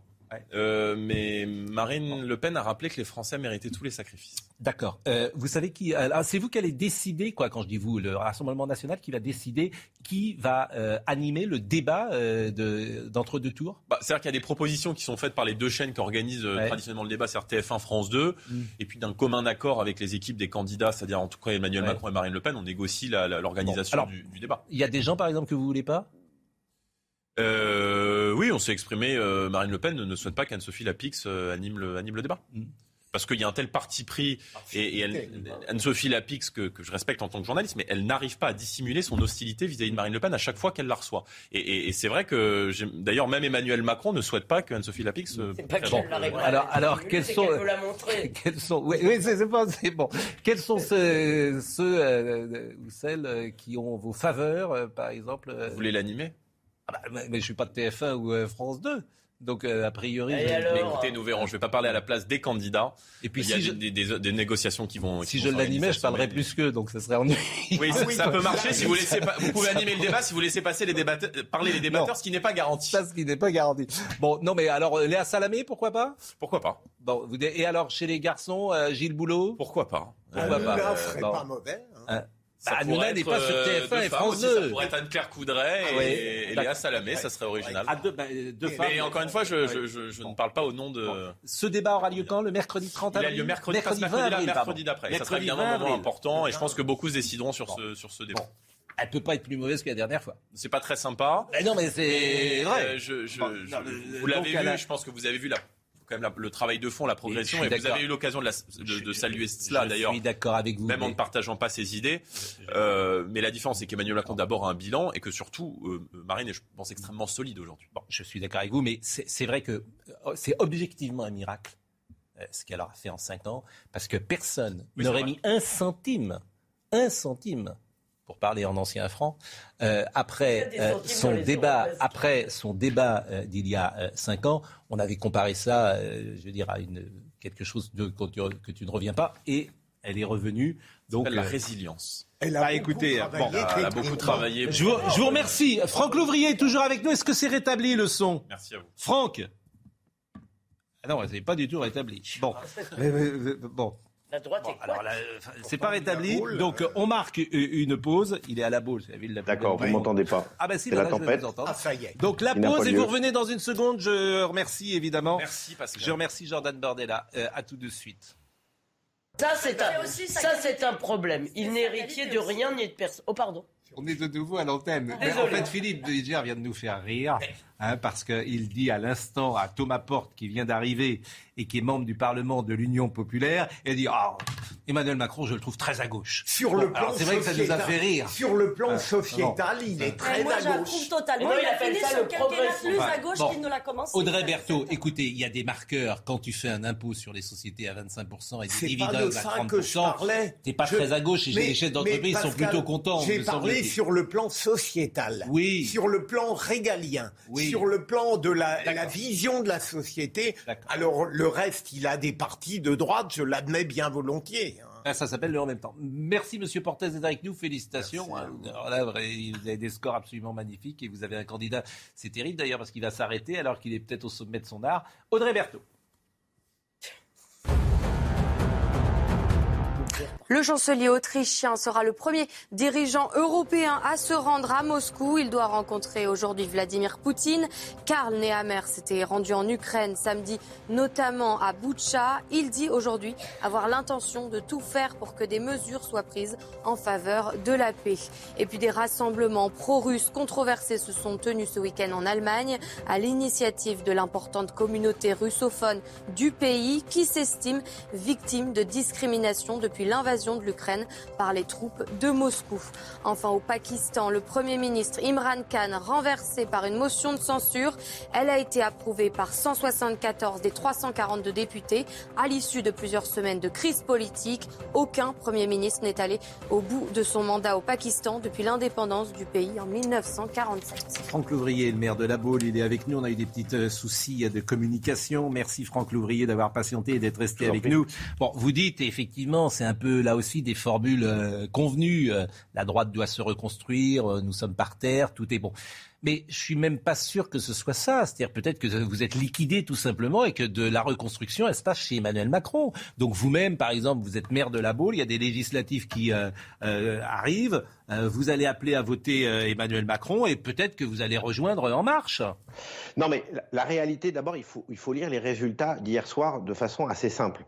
Euh, et voir parfois même le verre à moitié vide plutôt qu'à moitié plein. Vous avez 70% des Français qui se sont prononcés ou dans la radicalité, c'est-à-dire chez Emmanuel Macron, euh, chez euh, Madame Le Pen ou chez Monsieur Mélenchon, et où se sont abstenus. Ça fait 70%. C'est-à-dire ça fait près de 27 millions de personnes. Vous imaginez, dans un pays comme le nôtre. Donc de ce fait-là, il y a une reconstruction nécessaire, si ce n'est indispensable. Vous ne pouvez pas ne pas tirer les leçons de ce résultat. Donc à partir de là, il y a plusieurs choix. C'est ou le choix de continuer dans l'abstention, ou le choix de s'engager vers des réformes avec une forme de coalition qui serait nécessaire pour pouvoir gouverner et surtout pour pouvoir faire avancer, ou rester dans la radicalité. Voilà, je, vais dire, à un moment donné, le paysage, il s'éclaircit. Et, aujourd'hui, on ne peut pas euh, gérer le pays politiquement comme on l'a géré il y a 20 ans. On n'est plus du tout dans le rapport droite-gauche, manichéen, euh, qui, on a connu euh, il y a une vingtaine d'années. Donc, voilà, je, je pense que c'est ça aussi, je dirais, tirer des leçons d'un premier tour. Est-ce que vous savez ce que va faire Nicolas Sarkozy et quand? Moi, mon sentiment, c'est que j'ai toujours respecté le fait qu'il prenne de la distance par rapport à cette élection, parce que ça fait plusieurs années qu'il est, euh, est en, retrait de la vie politique. Mais je pense qu'aujourd'hui, euh, Marine Le Pen a une chance certaine de pouvoir être élue présidente de la République dans 15 jours. Donc il serait intéressant d'avoir sa position et peut-être le soutien à l'endroit d'Emmanuel Macron. Je pense qu'à un moment donné, euh, ça fait partie aussi du rôle d'un ancien président de la République de pouvoir intervenir. Mais je ne le forcerai jamais euh, à, le faire parce que je pense qu'il faut lui garder et lui laisser sa liberté qu'il a déjà depuis plusieurs années. Et quid des Républicains? Quid des Républicains, euh, Est-ce que Valérie Pécresse doit rester? Est-ce que Ciotti? Est-ce que Vauquier? Est-ce que Xavier Bertrand il y en a beaucoup d'entre eux qui sont déjà élus locaux et qui ont des mandats et qui doivent continuer, bien évidemment, parce que en général, les élus locaux républicains sont euh, des élus appréciés sur le terrain. Mais il va y avoir, bien sûr, suite à cette atomisation de la droite, une reconstruction. On ne peut pas euh, penser que ça va, que ça va se refaire naturellement. Donc, euh, à un moment donné, inspirons-nous aussi peut-être des modèles de démocratie européenne. Je pense à l'Allemagne, qui fonctionne par coalition pour faire avancer les projets. Parfois, vous avez même des alliances entre la gauche et la droite pour faire avancer. Vous aurez peut-être des alliances entre certaines formations politiques pour faire avancer sur l'immigration, sur la sécurité, sur le pouvoir d'achat. Donc, je pense qu'il faut aller vers ces démocraties qui sont peut-être plus matures que les nôtres. Franck Louvrier, est-ce que vous n'avez pas l'impression que les républicains euh, se sont délités à cause des manœuvres d'appareils qui ont gangrené depuis des années ce parti Et est-ce que euh, on n'a pas négligé le fait de d'inventer un projet intelligemment de droite? Et au fond, est-ce qu'on n'a pas euh, abandonné l'essentiel pour de l'accessoire? Bon, d'abord, les manœuvres d'appareil, elles existent dans toutes les formations politiques, qu'elles gagnent ou qu'elles perdent. Faut pas, faut pas euh, se leurrer. en l'occurrence, il y a autant de manœuvres d'appareil dans l'ancien parti qui s'appelait En Marche comme de manœuvres d'appareil euh, dans d'autres formations politiques, et je ne vous parle pas euh, de chez Le Pen ou de chez Mélenchon. Donc ça, ça fait partie malheureusement intrinsèque des vies des partis politiques. Mais la question, elle est centrale, c'est de savoir si les idées de droite sont mortes en France. Et je suis convaincu que les idées de droite ne sont pas mortes en France. Mais, pour leur survie, il va falloir qu'à un moment donné, on ait une démarche de coalition pour permettre justement de faire avancer nos idées. Sinon, ça ne fonctionnera pas parce qu'on ne peut plus fonctionner sur un système manichéen, droite-gauche, comme on l'a connu il y a, des dizaines d'années. Merci euh, Franck Louvrier et merci et encore une nouvelle fois désolé pour euh, les problèmes de son que nous avons rencontrés. Thomas Porte, euh, il y a une non je dirais pas qu'il y a une ambiguïté hier soir avec avec Jean-Luc Mélenchon puisqu'il a dit très clairement pas une voix pour Marine Le Pen. Bon. Donc manifestement, il ne votera pas pour Marine Le Pen. Mais est-ce qu'il votera pour Emmanuel Macron? Je vais vous dire ce qu'a dit Jean-Luc Mélenchon hier. Notre consigne, elle est très claire. Pas une voix à Marine Le Pen, pas une voix à l'extrême droite et pas une voix au Rassemblement national. On aura une consultation euh, des gens. Mais vous, par exemple, vous allez voter pour. Mais ça, c'est, ça me regarde. C'est moi qui choisis ah dans c'est à titre personnel. là. Non, moi, là, je suis pas d'accord avec Donc vous. notre position, est... attendez, laissez-moi terminer parce que notre position, elle est très claire. Notre position, elle est très claire. C'est pas une voix au Rassemblement national à Marine Le Pen. D'accord, mais c'est euh, abstention ou Macron? Ça, c'est, c'est dans la consultation qu'on va organiser. Oui, mais cette vous. Semaine, il n'y a pas le choix de voter pour Marine Le Pen dans les D'accord, il y en a deux autres donc. Mais, Thomas il me semble, il me semble que lorsqu'on est un homme politique, on, doit la, clarté à ceux à qui on s'exprime, à ceux à qui on s'exprime. Vous savez, ça fait des années que les consignes de vote, elles ne marchent pas. Tentez si mais, qu'elles une mais ça m'est égal. Ça m'est égal. Moi, ce qui m'intéresse, c'est vous. Par exemple, Valérie Pécresse, elle a donné son sentiment. Elle dit personne n'est propriétaire de ses voix. Elle a parfaitement raison. Elle a dit moi, je voterai Emmanuel Macron. Donc vous, quand je vous pose la question, vous avez le droit de pas y répondre d'ailleurs, mais vous n'allez pas me répondre si vous votez, si vous vous abstenez ou si vous votez Emmanuel Macron. Non, je ne vais pas vous répondre. Et pourquoi? Parce que ça regarde euh, le, choix de vote est un choix personnel. Chacun. Vous êtes un politique. Mais moi, je redis ici, en tout cas, je peux vous dire une chose, ma voix, elle n'ira pas à Marine Le Pen. Euh, Bon, alors, vous savez comment je l'interprète, ce que vous me dites? J'interprète que vous ne voterez pas non plus Emmanuel Macron. Mais ça, c'est vous qui avez une interprétation. Mais peut-être que je me trompe. J'interprète ça comme ça. Mais vous refaites le. euh, on a déjà eu ce débat en 2017 et on Oui. le remet sur la table. Bah, oui, mais j'y peux rien. Non, mais la responsabilité. le même, les mêmes causes produisent les mêmes Oui, effets. mais la responsabilité, elle est aujourd'hui sur les épaules d'Emmanuel Macron. S'il veut gagner l'élection du second tour face à Marine Le Pen, c'est à lui d'aller convaincre les électrices et les électeurs. Et alors, qu'est-ce qu'il pourrait dire pour vous Quel est le président qui a passé 5 ans à faire monter l'extrême droite dans ce pays, qui a joué avec le feu et qui a instrumentalisé pour avoir ce deuxième tour-là aujourd'hui? C'est pas nous qui avons euh, euh, créé ces conditions. On a combattu l'extrême droite. Je termine. On a combattu l'extrême droite. En attendant, c'est lui 5 qui, ans. qui fait Aujourd'hui, barrage à l'extrême droite ah aujourd'hui. ben vous parlez d'un, vous parlez d'un Mais vous barrage. arrêtez euh, avec vous parlez barrage, Oui, marchepied, oui, Emmanuel oui. Macron à l'extrême Bah, droite. en, en attendant, il est le seul capable Bon. de vaincre l'extrême Alors, moi, ce qui m'intéresse, parce C'est- que c'est un c'est- un des, c'est- c'est- vraiment, c'est un de mes, de mes marottes.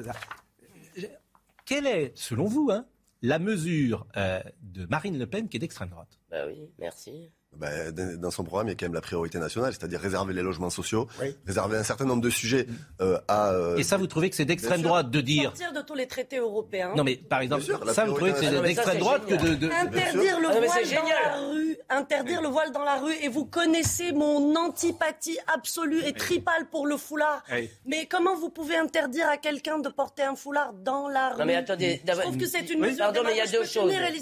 Donc ça, vous trouvez que c'est d'extrême droite? Moi, où- je trouve que ce n'est pas réaliste. Je trouve que c'est du, c'est c'est populiste parce que ce n'est pas. Bah, je vous pose des questions, d'accord. Si on devient un État qui empêche les gens de mettre un foulard dans la rue, du coup, on peut aussi être un État qui oblige les gens à mettre des Attendez, choses. Pascal, je voudrais dire un mot quand même. Ça, Je voudrais dire un mot. D'abord, on a le droit de ne pas être d'accord avec une mesure et de ne pas la juger d'extrême droite. Moi, je ne suis pas d'accord avec cette mesure au demeurant. Mais ce qui est Oui, intéressant, c'est ce intéressant, c'est ce que vous avez dit sur les traités européens. Oui. Elle veut pas sortir des traités européens.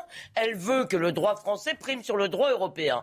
Or, ça maintenant, ça devient, si vous voulez, c'est-à-dire que si on n'est pas dans la logique européiste, qu'on communie pas avec Emmanuel Macron dans la merveilleuse Europe qu'il veut bâtir, on est d'extrême droite. Vous trouvez pas là que d'être extrême droite, en gros, c'est tout ce qui n'est pas d'accord avec vous maintenant Philippe, euh, Philippe Ouais, Bilger. m'importe. J'aurais aimé, vous venez de dire, je serais très curieux de savoir pourquoi, euh, en contestant l'idée de priorité nationale, vous la jugez euh, en quelque sorte raciste, indigne. Je ne, je ne comprends pas ça. Déjà, j'ai pas dit qu'elle était Non, raciste. non, vous l'avez pas dit. pas mes mots. Mais j'ai cru Mais comprendre. simplement, nous, on a, on a une Ouais. vision et un projet de société qui est fait. sur- euh, les gens ont droit à un certain nombre de choses sans euh, que ce soit mis sur la table la question de la religion, de la couleur de peau ou de l'origine. Aujourd'hui, on peut pas accepter que Là, dans notre pas pays, l'origine, c'est la on nationalité. peut pas Ah, accepter. ouais, que là, notre- c'est la nationalité. on peut pas accepter, mais y compris la nationalité. Aujourd'hui, pourquoi des Donc, gens euh, par exemple, un étranger qui vient en France, il a les mêmes droits pour vous euh, que euh, un Français. Ben, ça Donc serait à tout- quoi sert le passeport? Bien sûr, ça serait tout à fait normal. D'accord. Aujourd'hui, Non, nous, on est sur un système internationaliste. Pourquoi des gens qui sont aujourd'hui, qui sont des gens qui travaillent dans ce pays, Mm. qui payent des impôts et qui n'ont pas la nationalité française, n'auraient pas le droit d'avoir un logement? Mm. C'est absolument scandaleux. C'est des gens qui participent à l'effort de solidarité nationale et ils ont les mêmes droits que les citoyens. Mais le projet, je termine sur une chose, derrière cette idée de priorité nationale, c'est que l'extrême droite, elle a toujours prospéré en dressant les gens les uns contre les autres et en attisant les haines. Et nous, on est à contre-courant de ça. Vous ne faites pas ça. Bien sûr que non. Vous, vous passez votre temps à, à- à- à expliquer que 30% des Français sont d'extrême droite, que ce qu'ils font c'est raciste, que c'est le fascisme, que c'est ceci et cela. Vous trouvez que ça attise pas les haines Vous m'avez pas entendu avez- parler non, de fascisme et de racisme. Excusez-moi, je veux dire, on ne vous a jamais Bon. entendu sur l'islamisme, les territoires perdus, ça n'existe pas. Mais à part ça, c'est les autres qui attisent les haines. Excusez-moi, non mais là, il y a quelque chose qui ne va pas. En tout cas, c'est bien de vous avoir sur ce plateau, de constater que. Alors, euh, il arrête, il arrêtera. Ben, je ne vais pas parler à la place de Jean-Luc Mélenchon, mais hier, il y avait beaucoup d'émotions dans son, Ouais. dans son discours, qui a était, euh, très- d'ailleurs, vous l'avez salué ici, Oui, qui était tout à un fait, discours tout à fait. politique particulièrement important, Oui. où il y avait une émotion, parce qu'à la fois, il y a quand même, il faut, il faut dire les choses, on a fait 22%, quasiment aujourd'hui, Oui. 7 600 000 voix, alors qu'on était à 16 ou 17% vendredi. C'est un score incroyable. On a des, vous l'avez dit, dans des grandes villes, des Bien scores sûr. chez vous. À Nantes, par exemple, Jean-Luc Mélenchon est en tête. Euh. Seine-Saint-Denis, 37 villes sur 40 qui votent Jean-Luc Mélenchon, à 40%. Bien sûr. Et surtout, on a vu Mais est-ce que on ça a vu peut- des gens, je termine sur une chose, Oui. on a vu des gens qui venaient aux urnes, qui ne venaient plus voter depuis euh, des années, notamment dans les quartiers populaires et la jeunesse. Jean-Luc Mélenchon est le candidat en tête sur les 18-34 ans. Il y a un espoir qui s'est levé autour de sa candidature. Il y a un pôle populaire. Et aujourd'hui, il y a 7 600 000 personnes qui nous ont fait confiance. Et on a la responsabilité de construire la force de gauche écologiste de demain autour de ce pôle populaire. Un pôle Alors, il est- populaire, il- mais c'est les centres-villes qui ont voté pour vous. Bah, vous allez expliquer aux gens des quartiers populaires en Non, mais c'est aussi les des- centres-villes qui ont voté pour gens, vous. euh, En tout cas, l'incarnation, ça compte. Et le problème numéro un de la France insoumise, ça va euh, être de trouver un, un leader à la hauteur de Jean-Luc Mélenchon. Ça se trouve pas sous le sabot d'un cheval comme ça, comme dit l'autre. Parce qu'Adrien Quatennens, il a de la qualité, certes, mais il y a quelque chose chez lui dans l'énergie, dans l'intelligence, dans la culture, etc. Ça se trouve, qui est, ça se trouve dans aucune qui est assez peu, euh, euh, voilà, qui est, qui est assez peu euh, fréquent, même. euh, Mais il y a une équipe qui a été formée par Jean-Luc Mélenchon. Il y a 17 députés qui ont mené le Alors. travail. Il y a des gens qui sont là aujourd'hui. Euh, un mot sur Emmanuel Macron parce qu'on en a peu parlé. Alors il y a une chose qui m'a amusé hier euh, dans le discours. Il a dit je veux une France qui, une France qui, une France qui. Bon, il n'a pas dit là une république d'ailleurs. Il a dit, euh, ah oui, il a dit euh, surtout. Une France, une France. Donc je voudrais qu'on écoute ça parce que ça m'a beaucoup frappé euh, hier et, et, et effectivement on voit quand même au- aujourd'hui que la France, on en parle différemment de, de la manière dont on en parlait il y a quand même peut-être euh, simplement un an. Vous voulez dire que c'est moins criminel maintenant d'être Euh, bleu, blanc, manifestement. rouge Alors, comme il est 10h15, on va d'abord écouter Audrey Berthaud et après on écoutera euh, ce qu'a dit le président de la République. À l'est de l'Ukraine, l'évacuation de la population se poursuit à Kramatorsk. Plus de 4000 civils ont pu quitter la zone menacée par les combats. Vendredi, une frappe sur la gare attribuée à des roquettes russes avait tué 52 civils, dont 5 enfants qui se préparaient à fuir. Et puis le chancelier autrichien sera le premier dirigeant européen à se rendre à Moscou. Il doit rencontrer aujourd'hui Vladimir Poutine. Il dit avoir l'intention de tout faire pour que des mesures soient prises en faveur de la paix, mais reconnaît que les chances d'y parvenir sont minces. Et puis c'est une grande banque française qui annonce son départ de Russie. La Société Générale Non. va cesser ses activités de banque et d'assurance. Très impliquée dans le pays, l'entreprise annonce aussi la signature d'un accord pour céder la totalité de sa, pa- sa participation dans la banque russe Rosebank ainsi que ses filiales d'assurance à Interos Capital.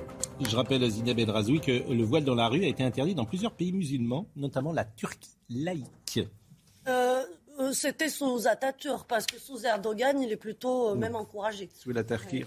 Bon, écoutons Emmanuel Macron. Moi, ce passage m'a frappé. Je veux une France, euh, une allitération euh, avec ce mot qui revient. Pas une allitération d'ailleurs, c'est une, euh, une, euh, Une allitération, c'est bien pour qui sont ces serpents, Exactement. etc. Donc, euh, Donc, euh, il a répété plusieurs fois euh, Je veux une France. Ah oui, une anaphore. Une anaphore, exactement. Je veux une France qui lutte résolument contre le séparatisme islamiste, mais qui, par la laïcité, permette à chacun de croire ou de ne pas croire, d'exercer son culte.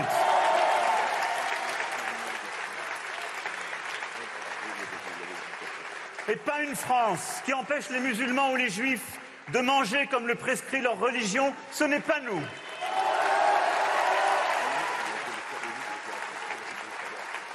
Je veux une France qui porte des progrès pour chacun, pour nos aînés, pour nos enfants, pour les travailleurs, pour les familles, pour les femmes et notamment les mères seules, pour les précaires. Pas une France de la régression pour tous, ce n'est pas nous. Je veux une France qui s'inscrit dans une Europe forte, continue de nouer des alliances avec les grandes démocraties pour se défendre. Pas d'une France qui, sortie de l'Europe, n'aurait pour seuls alliés que l'international des populistes et des xénophobes. Ce n'est pas nous. Donc voilà, euh, c'était intéressant ou anecdotique. Avec beaucoup de drapeaux. Moi, je suis frappé aussi. Dans les meetings, dans le dernier meeting, je crois, d'Emmanuel Macron, il y a beaucoup de drapeaux tricolores. Et là, comme si le naturel revenait, il y a beaucoup de drapeaux européens. Bah, c'est pas une honte, c'est d'ailleurs complètement assumé chez Emmanuel Macron. Oui, Je il y avait sais, des drapeaux blague, mais- européens. En dessous des et 5%. Franchement, vous connaissez quelqu'un qui est prêt à se battre pour le drapeau européen? Euh, en tout cas, je pense que oui, moi, moi, je fais partie de ceux qui pensent que l'avenir de la France est en Europe. Vous voyez, dans, dans un monde où il y a la Chine et la Russie, je pense qu'on est mieux dans une Europe, euh, alors que, que, vous voyez, l'Italie, la Grèce ou même la France, que vaudrait-elle devant la Chine qui, en, en quelques années, fabrique l'équivalent de l'arsenal de la France? Donc, Thomas oui, l'Europe Porte est avec nous sinon et il représente la France insoumise. Je voudrais juste dire un mot parce que Valérie Pécresse s'est exprimée. Elle est endettée, dit-elle, à hauteur de 5 millions d'euros. Elle est endettée personnellement, dit-elle, et elle appelle à une aide d'urgence pour boucler le financement, le financement de, de la campagne. Alors, on a parlé de la colère qui peut exister en France, qui est multiple, entre euh, des électeurs du Rassemblement national, des électeurs euh, de la France insoumise, des électeurs euh, qui s'abstiennent, tous ces gens qui sont hors système aujourd'hui, ou qui sont en colère, ou qui sont mécontents, etc. Mais ce qui m'intéresse dans votre programme, où est-ce que ça a marché? Dans quel pays du monde, aujourd'hui, y a-t-il un exemple de la politique que vous voudriez mettre en place et qui a été efficace ça, ça m'intéresse beaucoup. Parce que le XXe siècle est quand même passé par là. Moi, je veux bien que ce soit euh, euh, le, euh, l'État qui fournisse des emplois, que on pique tout l'argent à tous ceux qui en ont un petit peu pour essayer d'aider ceux qui en ont un peu moins. Ce qui se passe. légèrement caricatural, mais. Euh, à peine, à peine, parce que le, programme, le, programme de Jean-Luc Mélenchon, c'est création de fonctionnaires, euh, c'est euh, qui finance tout ça, on n'en sait rien. Et dès qu'il y a de l'argent, au fond, impôt sur les sociétés plus haut, dividendes plus haut, donc l'argent ne circule plus, en clair. Les chefs d'entreprise n'ont pas tellement envie d'investir. Bon, c'est compliqué. Alors, dans quel pays ça a marché? Déjà, je vais vous répondre. Je vais juste réagir sur ce qu'on a entendu, euh, qu'Emmanuel Macron a dit, parce qu'on a l'impression qu'il n'a pas été aux affaires pendant cinq ans. Je veux ci, je veux ça, je veux ci. Il parle pas de régression, mais euh, par exemple, il avait dit que la grande cause de son quinquennat serait l'égalité entre les femmes et les hommes.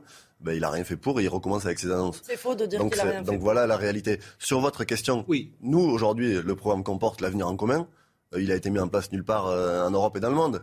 Je vois bien sur quel terrain vous voulez m'amener en disant oui, le communisme, la Chine et l'URSS. On entend partout ce discours. Mais nous, notre modèle, ah c'est nous, notre modèle, c'est pas l'URSS, c'est pas la Chine. Oui, mais c'est autre chose. Oui, mais et aujourd'hui, vous dites ça marche vous, où vous dites deux choses. Un, qu'il n'est pas euh, qu'il n'est pas finançable. Nous avons présenté notre programme chiffré et ça a été reconnu, y compris par des économistes qui ne sont pas de notre bord politique, qui ont dit que c'était tout à fait faisable.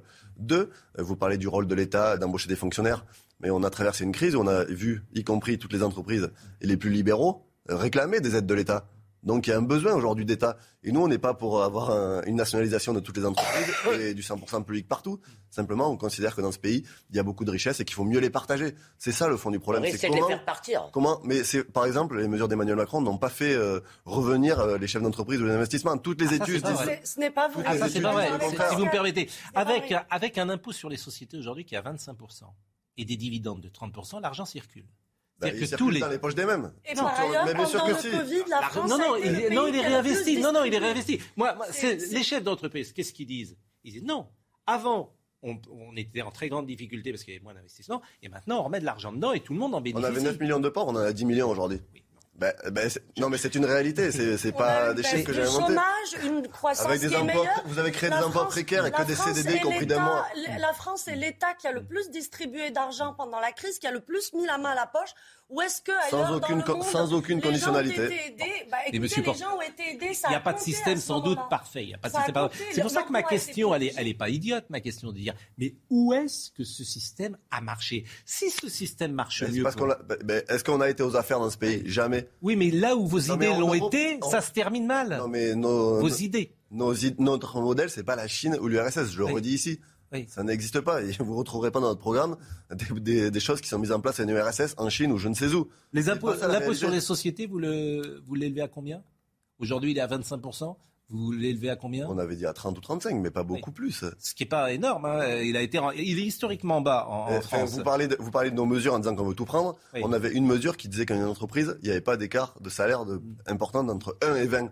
On considère que le patron, il ne peut pas gagner plus de 20 fois que le, plus bas salaire. C'est pas non plus une mesure extrêmement importante. 20 fois d'écart de salaire, c'est énorme. Vous avez parlé euh, de tout prendre. Par exemple, on avait une mesure emblématique sur taxer l'héritage. On laissait aux gens 12 millions d'euros. Vous avez beaucoup de gens dans votre entourage qui ont 12 millions d'euros, qui partent avec 12 millions d'euros d'héritage. Non, mais la question, c'est. Simplement, c'est comment on partage la richesse, comment on a plus de 10 millions de pauvres, comment on a plus de 8 millions de personnes alimentaires, comment on n'a pas 300 000 personnes qui dorment à la rue, comment on a plus des gamins qui font les queues devant les bacs alimentaires. C'est ça le sujet aujourd'hui. Manifestement, en tout cas, ces idées ont percuté l'opinion française et une partie de la française, puisque euh, vous avez fait des scores, et je l'ai dit notamment dans les villes euh, tout à l'heure, qui sont absolument exceptionnels. Alors, est-ce que c'est euh, les idées Est-ce que c'est Jean-Luc Mélenchon Mais ce qui est intéressant, pardon, c'est que justement, vous avez fait beaucoup de scores importants dans les villes bobos, si je puis dire sociologiquement. Hein, je ne parle pas de même pas d'idéologie, c'est-à-dire c'est la place qu'occupait le Parti socialiste au moment où il a totalement renoncé aux classes populaires. Je ne dis pas que c'est votre cas, puisque vous avez pour l'instant, pour caricaturer un peu, un électorat bobo, un électorat prolo. Vous avez les deux, en partie.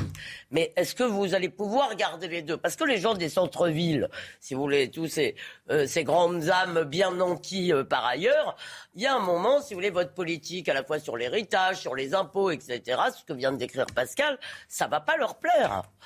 Donc, euh, vous voyez que c'est pas la même sociologie, en fait. Ben, vous allez aller expliquer euh, aux habitants de certains quartiers que c'est des bobos. Non, je vous parle des centres-villes. Moi, je suis originaire, comme si moi, je suis vous n'aviez originaire pas du sud, compris. moi, je suis originaire du sud-ouest, une ville d'Agen où il y a 35 000 habitants. Jean-Luc Mélenchon finit premier. Et, euh, il y a Je vous parle de. Paris, Bordeaux, Toulouse. je vous parle Donc, des grandes villes. Aujourd'hui, il y a une réalité, c'est qu'il y a des gens qui se sont exprimés pour un programme de rupture, parce qu'il y a aussi une anxiété sur la question écologique et environnementale qui a été tellement peu prise en compte dans cette campagne. Il y a des gens qui aujourd'hui veulent des mesures de rupture et veulent pouvoir se projeter. Je crois qu'il y a un, il y a un espoir qui s'est levé autour de, du, euh, du vote autour de Jean-Luc Mélenchon et de ce bloc populaire. Il suffit de regarder les détails des votes. Oui, vous avez des gens des centres-villes. Et alors, c'est pas parce qu'on a des situations et qu'on gagne bien sa vie qu'on peut pas aspirer à partager sa richesse et à avoir une société plus protectrice et plus juste. Je vous assure, les gens Donc, qui gagnent bien de- leur vie, ils ont le sentiment de partager leur richesse, hein, parce que les impôts en France, quand même, existent et euh, ils sont importants. Disons-le. Mais bien sûr, mais aujourd'hui. dire. des pays qui Et tant mieux d'ailleurs. Hein, on paye. Moi, faut, faut se réjouir. euh, tout à chacun doit se réjouir de payer le plus d'impôts possible. Ça veut dire que ça va bien pour lui. Mais euh, il, il- il serait faux de dire que le partage euh, n'existe pas. Euh, on est un pays qui redistribue euh, massivement et on est, je crois, le pays le plus euh, taxé. Donc les gens qui gagnent bien leur vie, croyez-moi, et, Si et- je peux dire un commentaire sur, Oui. sur, sur Jean-Luc Mélenchon et pourquoi finalement il lui a manqué ce petit supplément d'âme pour être au second tour. Euh, à mon sens, hein, c'est mon opinion. Moi, je, je, je, je connais beaucoup d'électeurs de Jean-Luc Mélenchon qui sont des enseignants, qui sont la gauche, euh, l'ancienne gauche laïque, etc. Des intellectuels, et qui se sont détournés de lui justement à cause de ses positions sur le communautarisme et l'islamisme. Je pense Oui, que ça, si que Jean-Luc Mélenchon était resté fidèle, euh, fidèle à ces valeurs-là, peut-être que là, il aurait eu le petit supplément d'âme qui lui aurait permis d'être au second tour et qu'on n'aurait pas eu Marine Le Pen à sa Ça, c'est place. vrai. J'ai- J'ai entendu ce matin quelqu'un de la République en marche dire qu'il y avait de grandes similitudes avec la France insoumise ou l'Union populaire parce qu'ils utilisaient le terme de planification écologique de la même manière. Qu'est-ce que vous en pensez de ça? Que derrière les mots se cachent différentes réalités. On peut parler de planification écologique, mais Emmanuel Macron a tout fait sauf de la planification écologique. Je rappelle quand même ici que ce président a été condamné deux fois pour inaction climatique, ce qui n'est pas anodin, et c'est le seul président de l'Union européenne qui a été condamné pour son inaction climatique. Et moi, je m'inscris en faux sur le procès qui nous est fait, euh, nous accuser de communautarisme ou euh, de complaisance avec l'islamisme. On a, on a toujours condamné l'islamisme radical et le terrorisme. Et on- et condamne euh, toutes les formes de violence. Et on avait estimé à ce moment-là qu'il était euh, important de participer à une manifestation quand des gens pour la religion étaient menacés de mort. Et à l'époque, Non, non, Excusez-moi, les gens mort pour leur religion. Dans ce pays, ce ne sont pas les musulmans. Je suis navré de vous le dire. En tout cas, ce débat a été tranché d'une certaine manière hier par les électeurs. Et au-delà de ça, moi, je pense que euh, c'est un fait marquant, évidemment, de cette élection. C'est-à-dire qu'il y a beaucoup de- d'intellectuels, de, jeunes, d'artistes, de, en fait, de professions qui ne sont pas forcément liées à l'économie, qui ont été attirés par Jean-Luc Mélenchon. C'est ça qui me frappe, moi. Euh, voilà, donc des gens qui sont peut-être un peu aussi déconnectés de la réalité économique, qui ne savent pas ce que... Comment dire ça Les manipulateurs de signes. Comment, comment dire ça, sans être euh, perçu comme quelqu'un de désagréable pour, Ils n'ont pas euh, les mains dans le cambouis. ils, ils savent pas faire du business, quoi. Donc euh, les gens dont je parle là. Bah, Parce que leur modèle de société, c'est pas le business, c'est autre chose. Oui, mais euh, je- je- j'entends. mais euh, qui va créer des emplois? Sinon, les chefs d'entreprise. Si vous des avez, si vous pensez va- que, euh, euh, je veux dire, c'est l'État qui doit créer les emplois, que, euh, euh, et- je On n'a pas, les- dit, déjà, notre programme, il n'est pas anti-chef d'entreprise et anti-patronat, Mm. puisqu'on a beaucoup de propositions à l'égard des Oui. TPE et des PME qui sont quand même les boîtes qui créent le plus d'emplois dans ce pays et qui sont souvent des sous-traitants des multinationales et qui subissent les politiques des multinationales. Donc nous, on n'est pas euh, anti-patronat. Simplement, on dit, encore une fois, qu'il faut partager les richesses, réguler, et qu'il faut un- des services publics plus forts. Valérie Pécresse s'est exprimée parce qu'à moins de 5%, c'est une catastrophe pour les Républicains et c'est vraiment le calice jusqu'à la lie parce que c'est une catastrophe également financière. La situation euh, financière de ma campagne est désormais critique. Nous n'avons pas atteint les 5% qui nous permettraient euh, d'obtenir les 7 millions de remboursements de l'État que nous escomptions. Ces 7 millions de remboursements manquent pour boucler le budget de la campagne. Les républicains ne peuvent pas faire face à ces dépenses. Je suis endetté personnellement à hauteur de 5 millions d'euros. C'est pour cela que je lance ce matin un appel national aux dons à tous ceux qui m'ont apporté leur suffrage, mais aussi à tous ceux qui ont préféré hier le vote utile. Et enfin, à tous les Français qui sont attachés au pluralisme politique et à la liberté d'expression. J'ai besoin de votre aide d'urgence d'ici le 15 mai. Audrey Berthaud, il est 10h30.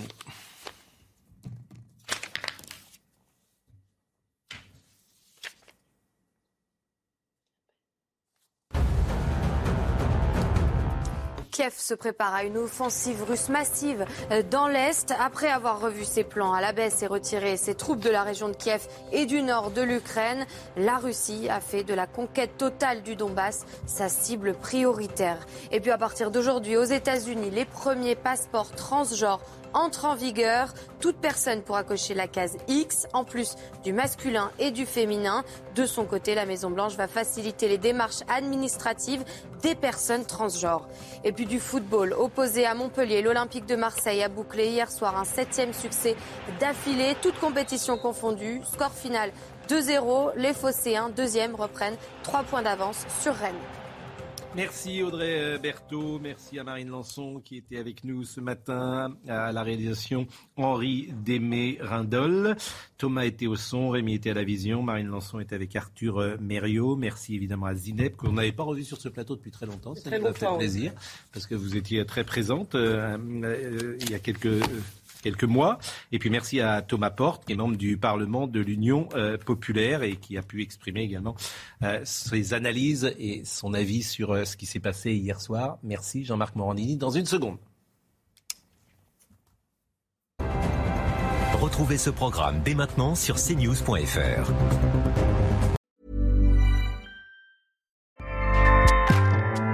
ACAST powers the world's best podcasts. Here's a show that we recommend. Hi, I'm Jesse Cruikshank. Jesse Cruikshank. I host the number one comedy podcast called Phone a Friend. Girl, let's phone a friend. Not only do I break down the biggest stories in pop culture with guests like Dan Levy and members of InSync, I do it with my own personal boy band singing jingles throughout. Because it's my show. It's your show, girl. New episodes of Phone a Friend Yeah. drop Thursdays wherever you get your podcasts. So work it, girl. Yeah, work it. Okay, that's enough. ACAST helps creators launch, grow, and monetize their podcasts everywhere. ACAST.com.